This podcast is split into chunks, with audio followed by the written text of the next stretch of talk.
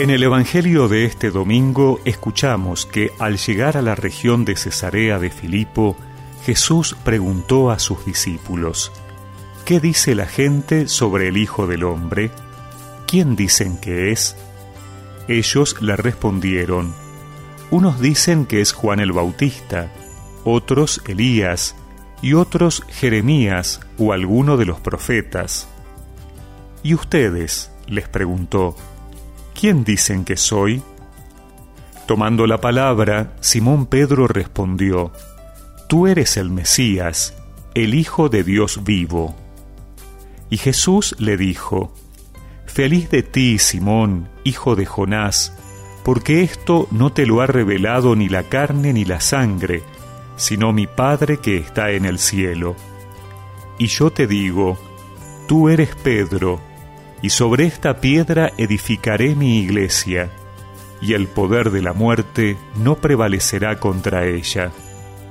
Yo te daré las llaves del reino de los cielos, todo lo que ates en la tierra quedará atado en el cielo, y todo lo que desates en la tierra quedará desatado en el cielo. Entonces ordenó severamente a sus discípulos que no dijeran a nadie que él era el Mesías.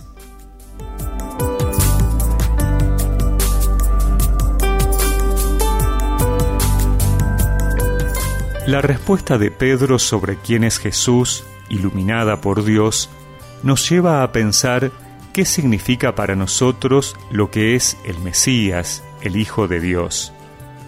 Porque podemos memorizar esta fórmula correctamente para repetirla, pero en verdad lo que Jesús espera es que eso también sea así para nosotros.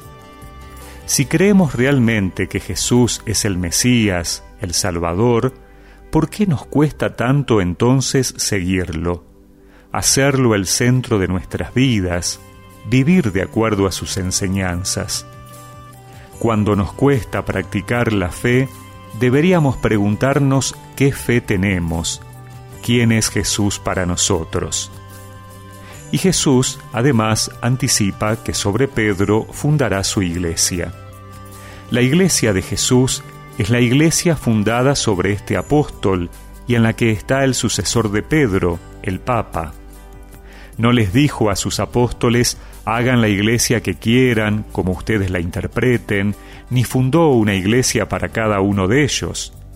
La iglesia es una, presente en cada iglesia particular, pero solo en comunión con Pedro, con el Papa.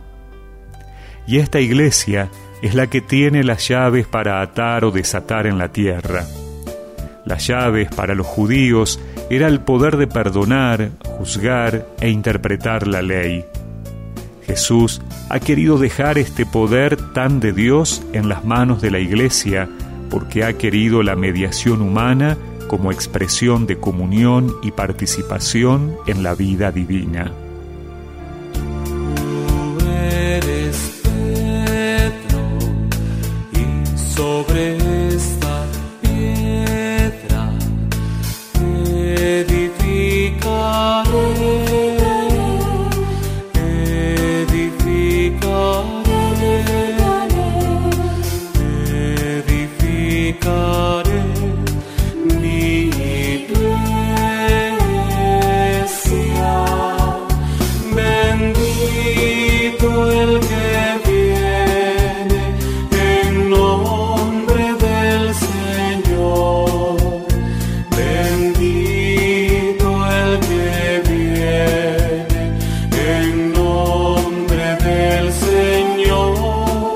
Recemos juntos esta oración.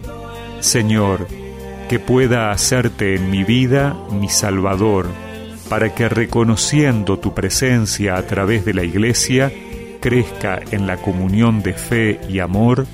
Amén. Y que la bendición de Dios Todopoderoso, del Padre, del Hijo y del Espíritu Santo los acompañe siempre. No la podrá destruir el poder. de